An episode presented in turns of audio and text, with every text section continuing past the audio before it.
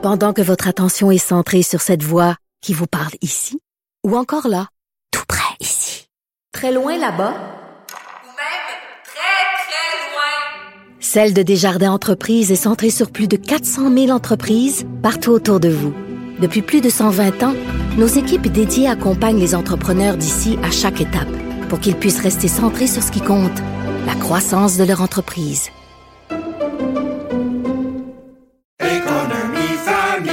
Ici Ricardo. Et Émilie, marchand d'IGA. On a envie de vous inspirer à bien manger. À moins de 5 la portion. Suffit de repérer les produits valeurs sûres et de les cuisiner avec une de nos recettes. Les valeurs sûres, c'est bien pensé, hein? Bien sûr! Détails sur IGA.net. Antoine Robitaille. Il connaît tous les dessous de la politique. Une entrée privilégiée dans le Parlement. Là-haut sur la colline. Antoine. Bon mercredi à tous. Aujourd'hui à l'émission, Geneviève Lajoie est avec nous. Elle est du bureau parlementaire et elle explique que, que sur la question des lieux de prière, le Parti libéral finalement a épousé la position caquiste. Elle nous décrit aussi la volte-face du Parti libéral du Québec sur le mot femme. Mais d'abord, mais d'abord, euh, on a de la belle visite en studio à Québec. Le député euh, de Néligan et leader parlementaire libéral, Monsef Déragi, bonjour. Merci pour l'invitation. Ben, ça me fait grand plaisir. C'est la première fois que vous venez en studio? Ben, écoute, après cinq ans, il fallait absolument que je vienne. Écoute, euh, mais je suis très ouvert à d'autres invitations. Ah ben, euh, vous reviendrez souvent, euh, Monsef. Merci Euh, beaucoup. Dites-moi, vous sortez des crédits, de l'étude des crédits du euh, premier ministre, euh, et là, euh, au début, il y a été beaucoup question du troisième lien. Est-ce qu'on en a trop parlé? Bah, euh, je ne, je ne pense pas qu'on a trop parlé. On va jamais trop parler du troisième lien, euh, vu le contexte, parce que Monsieur Legault et plusieurs membres de son euh, cabinet, euh, ils ont carrément mis en jeu leur siège, euh, pensant euh, aux députés de la Pelletrie, pensant Ben oui. à son candidat vedette. Monsieur Bernard Drinville, qui a passé tout l'été à vanter le troisième lien, et il s'est engagé, lui et sa collègue Martine Béran, à ce que le troisième lien, le troisième lien va avoir lieu. Donc, ils ont berné la population de la rive sud. Ils ont donné une promesse. Les gens, ils ont cru euh, dans cette promesse. Le Premier ministre a passé plusieurs années à mettre sur la table Ouais. le troisième lien comme un lien obligatoire entre la rive sud et la capitale nationale. Euh, venir aujourd'hui euh, dire le contraire, euh, moi je pense euh, il y a un manque de respect. Mais vous avez pas réussi, et votre chef Marc Tanguay a beaucoup insisté là-dessus, à faire dire à M. Legault que c'était une promesse rompue. Absolument. J'ai assisté au crédit. Euh, J'invite les, les auditeurs et les personnes qui nous écoutent à aller voir cet échange parce que je ne sais pas dans quel lexique ou bien quel dictionnaire on peut aller chercher le mot promesse brisée. Ouais. Donc, quand on applique ce que M. François Legault a fait, il n'a pas respecté sa promesse. Mhm. Et quand on ne respecte pas une promesse électorale, ça veut dire que c'est une promesse Ben, il dit que les circonstances ont changé, donc c'est pas vraiment une promesse rompue parce que c'est les circonstances qui, Ben, qui ont tout changé. Ces circonstances, on ne les a pas entre les mains malheureusement. Euh, on lui a demandé euh, les premières versions. On lui a demandé les études au niveau du bureau du projet parce qu'il y avait apparemment beaucoup d'argent injecté euh, dans le bureau d'études. On n'a pas aucun, aucune plateforme qui nous indiquait l'avancement des analyses. Euh, ces études existaient avant la pandémie, donc il y avait beaucoup d'études. S'ils étaient sûrs que le projet du troisième lien est un mauvais projet, euh, le TON a fait une campagne électorale. Mais oui. Pendant la campagne électorale, dans un débat télévisé des chefs, Monsieur François Legault disait à tout le monde, il va faire son troisième lien. Avez-vous l'impression que vous avez appris des choses euh, dans cet échange de, de l'étude des crédits Euh, du bah, premier ministre? Sur le troisième lien, le Premier ministre est isolé. Euh, le Premier ministre ne sait plus quoi dire et répondre à la population de la capitale nationale et surtout euh, de Lévis. Euh, clairement, euh, il voit que ses ministres ont présenté des excuses, à savoir M. Bernard Drinville. Lui, il n'est pas dans une position de dire je m'excuse, je n'ai pas respecté ma promesse. Euh, moi, je pense que c'est le Premier ministre qui sort perdant de cet échange au niveau des crédits parce que c'est un volte-face. Euh, Donc, vous n'avez pas appris grand-chose? bah, ce qu'on a appris, c'est que le Premier ministre ne reconnaît pas que c'est une promesse euh, brisée Ouais. de sa part. Oui, c'est ça. Et Ça, c'est un encore une fois, aucune visibilité sur le futur. Et vous savez, là, vous allez aimer ce que je, vais vous- je vais vous dire. On sait c'est quoi la position du chef du Parti conservateur euh, fédéral par rapport au troisième lien. Oui. Est-ce que et le Premier ministre mise sur un fonds que Justin Trudeau a mis en place Mhm. Prochaine élection fédérale. Est-ce que François Legault va faire l'inverse de ce qu'il a fait à la dernière élection Il va demander aux Oui. Québécois de voter pour Justin Trudeau? Mais vous, vous allez demander de voter pour qui?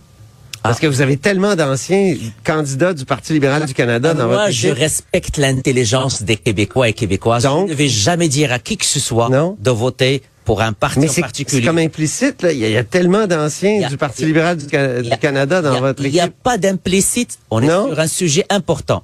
Le Premier ministre Legault compte financer 40% de son projet avec de l'argent fédéral.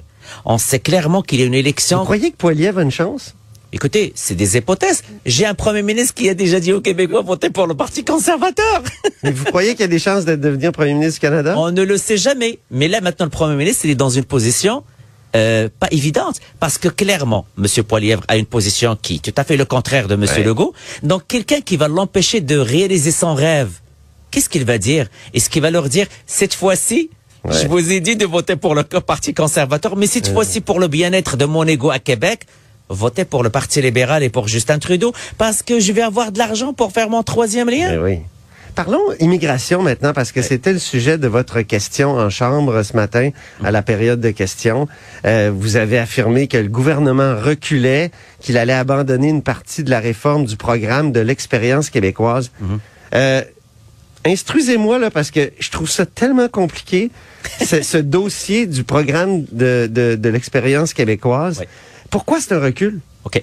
Bon, souvenez-vous, est-ce que ça a été confirmé, là, ce que Radio-Canada a dit? Ben, la ministre, il n'a pas confirmé, il n'a pas fermé la porte, mais il a clairement dit que nous sommes en train de revoir les règles. Ouais. Et il a laissé euh, euh, sous-entendre au niveau de la Chambre qu'il y a uniquement le volet étudiant. Mais là, on va revenir en arrière. C'est Jolin Barrette, il arrive au pouvoir, il déchique les dossiers, il baisse les seuils d'immigration et il ferme un programme qui s'appelle le programme de l'expérience québécoise. Bon, ça fait quoi ça?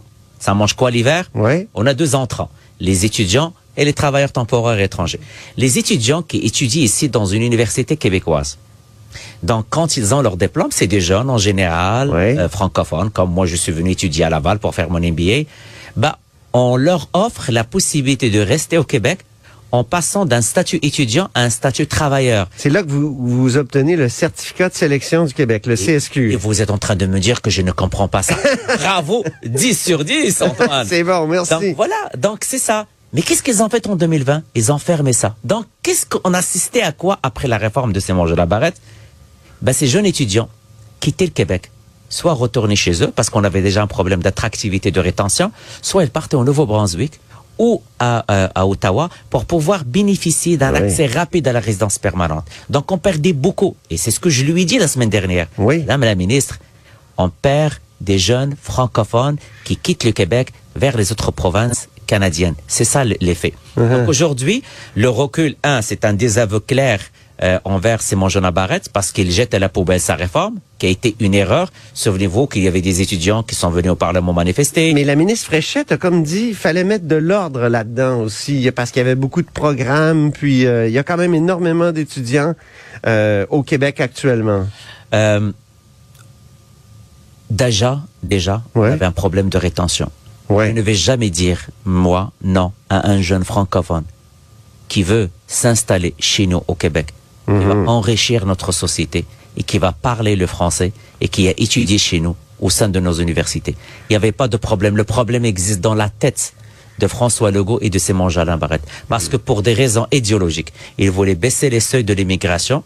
Et là, je sais que vous voulez qu'on parle de l'immigration, mais ce bout, il ne constituait même pas 40 à 50 000 total au niveau économique. Mais, Ouais. mais il laisse la porte grande ouverte aux travailleurs temporaires étrangers. C'est ça, c'est ça, Si c'est je- ça qui a explosé dans le Et fond. c'est ça le vrai problème. Mais Ouais. ils n'en parlent pas maintenant. Mais ils ne parlent pas. Ouais. S'il y a un enjeu maintenant, c'est par rapport aux travailleurs temporaires étrangers. Mhm. Et c'est ce- Et c'est et c'est cette catégorie qu'on ne contrôle pas malheureusement. Ouais. Parce que, Qu'est-ce que vous feriez, vous, si vous étiez au pouvoir? euh, premièrement, on a une consultation pluriannuelle dans les prochains jours. Moi, je m'attends à ce que le Premier ministre et sa ministre dévoilent aux Québécois le vrai portrait des travailleurs temporaires étrangers. C'est anormal aujourd'hui que j'ai la ministre de l'immigration et le Premier ministre du Québec qui n'ont aucune idée sur le portrait réel combien de travailleurs temporaires étrangers nous avons sur le territoire québécois. Ouais. C'est ce que je lui ai posé la semaine dernière. Quand le Premier ministre, c'est à l'image du troisième lien, pendant la campagne électorale, il disait la capacité d'accueil au Québec est dépassée. Mais de quelle capacité d'accueil il parle?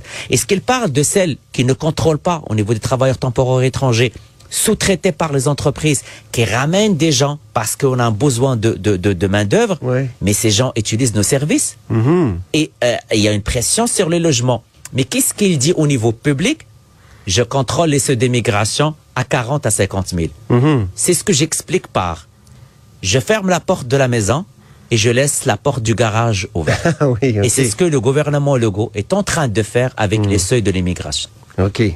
Euh, dernière question. Sur les lieux de prière, on, a vu tout le, tout, tout le tollé que ça, ça a causé. Euh, il y a eu une motion à l'Assemblée nationale pour dire que c'était pas une bonne chose, euh, que dans les écoles, là, évidemment. Et Bernard Dréville a émis une directive, finalement, pour les interdire. Euh, ça a été un peu une surprise pour euh, notre reporter, le Geneviève Lajoie, qui vient en deuxième partie de l'émission, et pour moi, de vous voir ce matin dire que vous étiez totalement d'accord avec la CAQ là-dessus. Il me semble que euh, à l'ère euh, Couillard, ça aurait été différent, c'est-à-dire que il y aurait eu comme euh, une position plus, euh, comme qui ressemblerait peut-être plus à celle de Québec solidaire là-dessus. Bon, le Parti libéral, ce n'est pas Québec solidaire. On ne se ressemble pas. Euh, Québec solidaire a sa façon de voir les choses. Des fois, vous convergez, non? Non, du tout, du tout, du tout. Euh, écoute, on- je partage aucun, aucun. Euh, j'irai, euh, je, je ne suis pas membre de Québec solidaire. Mais non, ça, je ne partage pas. Écoute, ils sont libres, ils sont libres de de- de- de- d'avoir les points de vue qui les concernent, mais clairement, le Parti libéral est très différent de Québec solidaire. Par rapport à votre question, n'oubliez pas, il y avait un, vote d'une motion unanime. Donc, Oui. je ne comprends pas pourquoi aujourd'hui on dit qu'il y a un volte-face. Euh, la motion a été unanime. Vous avez déjà entendu ma collègue Marois sur toutes les tribunes Oui. expliquer notre opposition. Moi, je ne vois pas un volte-face. Écoutez, euh, on a des problèmes au niveau de nos écoles, euh, manque de classes, manque de profs. Regardez ce qui se passe cette semaine avec euh, des Mais elle profs va être contestée. Elle va être contestée devant les tribunaux cette directive-là, très Écoutez, probablement. Nous sommes dans une société démocratique. Ouais.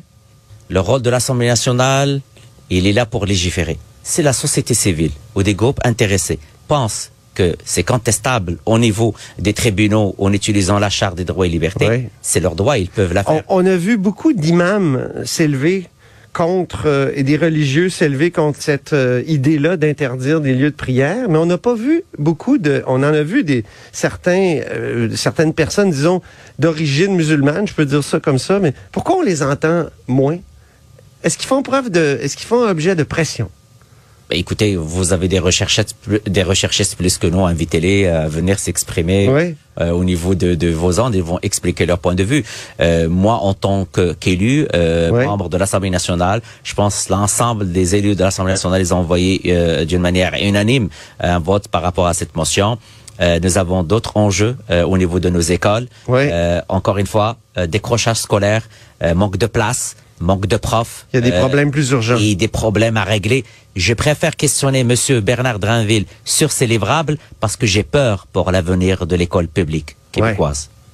Très bien. Ben merci. Vous reviendrez, mon chef. C'était très agréable de, de discuter avec vous. J'ai hâte et j'espère que je- on va pas se voir d'ici cinq ans. Non, non, non, non, non. Vous, allez- vous allez revenir, c'est certain, député de Néligan et leader parlementaire euh, libéral. Merci beaucoup. C'est moi.